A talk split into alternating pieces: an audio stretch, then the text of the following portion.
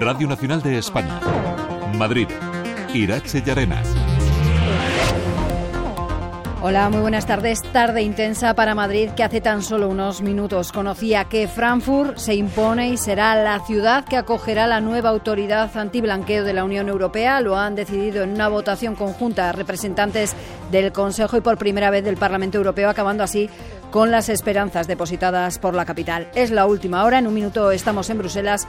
Antes, previsión del tiempo para las próximas horas. Agencia Estatal de Meteorología Luz Cepeda, buenas tardes. Buenas tardes. Mañana se imponen las temperaturas invernales en la Comunidad de Madrid. Descenso muy notable de las temperaturas. Tendremos cielo variable en la sierra con más nubes y algunas precipitaciones que serán en forma de nieve en cotas a partir de 900.000 metros. En el resto de la comunidad, cielo variable sin descartar algún chubasco débil y disperso. Y el viento del oeste será moderado con intervalos fuertes, incluso rachas muy fuertes en la sierra. Es una información de la Agencia Estatal de Meteorología.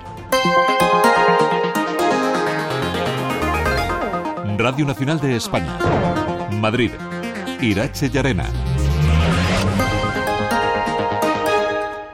Madrid se queda sin la sede de la nueva Autoridad Europea de Lucha contra el Blanqueo de Capitales y la Financiación del Terrorismo. Tras más de hora y media de votación, se desvanecían las esperanzas para la capital, una de las nueve ciudades candidatas. Lo avanzábamos en portada, será Frankfurt quien la coja. Corresponsal comunitario David Vidueiro. Buenas tardes. Buenas tardes. Sí, Frankfurt será la sede de la nueva Agencia Europea contra el Blanqueo de Capitales por delante de Madrid y de otras ciudades como París, Roma o Dublín que aspiraban también a albergarla. La ciudad española ya tenía escogido incluso el lugar donde se ubicaría, la Torre de Cristal, donde trabajarían los 400 empleados que la conformarían, pero Madrid no era favorita y una única votación ha bastado para que la ciudad alemana se impusiera al resto. Aunque en este proceso el Consejo y el Parlamento tienen el mismo peso, 27 votos cada uno, la estrategia de los países ha hecho decantar la balanza.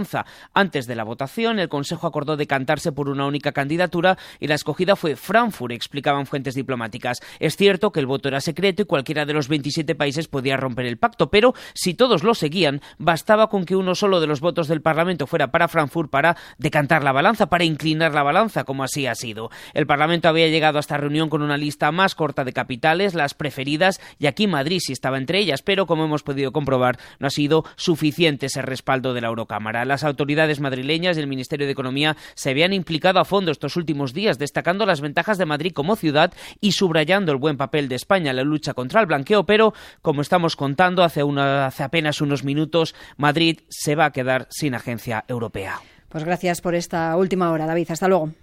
Hasta luego.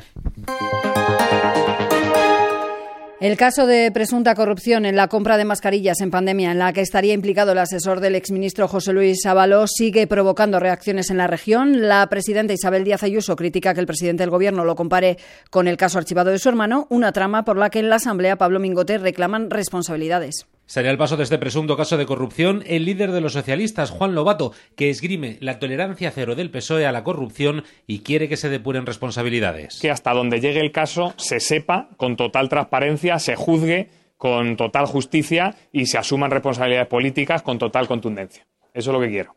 No tengo ni idea hasta dónde va a llegar, pero hasta donde llegue, que se sepa, que se juzgue y que se asuman responsabilidades. Una investigación hasta las últimas consecuencias es lo que ha pedido Más Madrid, mientras que Vox tiene claro que el responsable de todo es el presidente del gobierno. También apunta a Pedro Sánchez, el Partido Popular, y la presidenta regional, Isabel Díaz Ayuso, que ha dicho que no se puede comparar este caso con el de su hermano.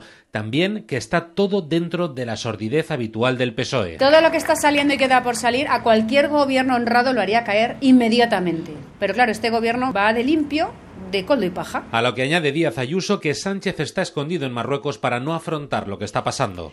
Y el debate más bronco llegaba una vez más a Les Yorca de la mano de las residencias y de su gestión.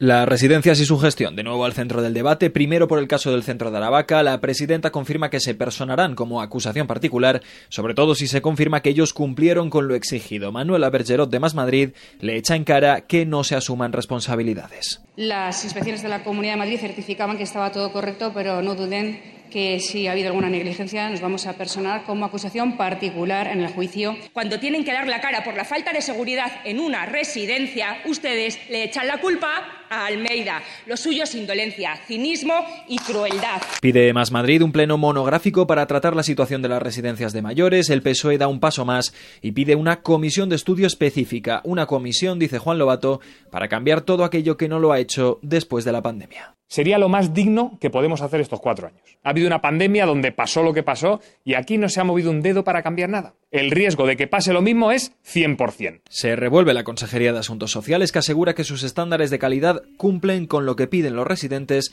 y echan en cara a la izquierda que remuevan el dolor, dicen, de las víctimas. Y hoy hemos sabido que después de 16 años, a partir del 1 de enero de 2025, la Comunidad de Madrid subirá los precios de la vivienda protegida hasta un 56%. Los incrementos varían desde el 26 hasta el 56%, según el grupo al que pertenezca cada municipio de la región.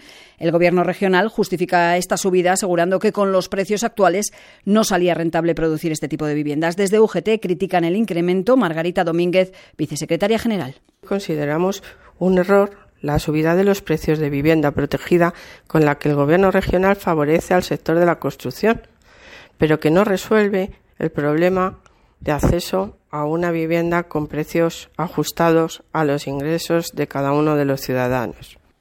Esto cuando, según el Instituto Nacional de Estadística, la compraventa se ralentiza. En 2023 cayeron un 16% con unas 70.100 operaciones cerradas en Madrid el año pasado. La mayoría de ellas, 54.400 usadas. Clara Kronborg. En el mes de diciembre se realizaron un total de 7.935 operaciones sobre viviendas. Además de las 4.103 compraventas, 1.509 fueron herencias, 147 donaciones. Se trata de un cambio abrupto con respecto a 2022. Entonces se compraron un 2 2,7% más de viviendas. La caída del 16% es una de las mayores de España, solo por detrás de Baleares y La Rioja. En crónica de sucesos, la Policía Nacional ha detenido al autor del apuñalamiento de un joven la semana pasada en el distrito de Villaverde. Los hechos ocurrieron el pasado día 15 de febrero en la calle Manojo de Rosas, donde un menor de edad apuñaló a un joven de 23 años hiriéndole de gravedad. La víctima fue trasladada al 12 de octubre con pronóstico muy grave y los agentes localizaron al presunto autor, el cual fue detenido y puesto a disposición de la Fiscalía de Menores. La Audiencia Provincial de Madrid ha condenado a un año y medio de prisión a un hombre que hirió en enero de 2021 a su hermano con un cuchillo en su vivienda de Getafe. Los hechos se produjeron cuando en una discusión el procesado apuñaló a su hermano varias veces. El tribunal le ha absuelto de un delito de homicidio, pero le considera autor de un delito de lesiones con agravante de parentesco. Asimismo, se ha remarcado su arrepentimiento espontáneo ya que llamó de inmediato a la policía y confesó los hechos. Y la policía local de Pozuelo de Alarcón ha arrestado a cuatro individuos como supuestos autores del robo de varios teléfonos móviles en una tienda del municipio. Accedieron al local cubiertos con una gorra y mascarilla y sin mediar palabra procedieron al robo de, de varios móviles. Se emprendió entonces una persecución por parte de varias unidades de la Policía Local y Nacional que pasó por la localidad de Majada Honda para finalizar en Las Rozas y concluyendo con la detención de estos cuatro individuos y con la recuperación de los teléfonos robados.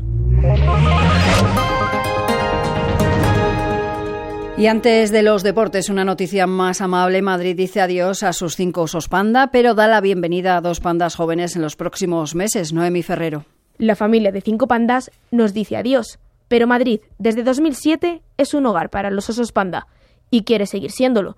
Por eso, el zoo ha renovado con China el programa de conservación del panda gigante.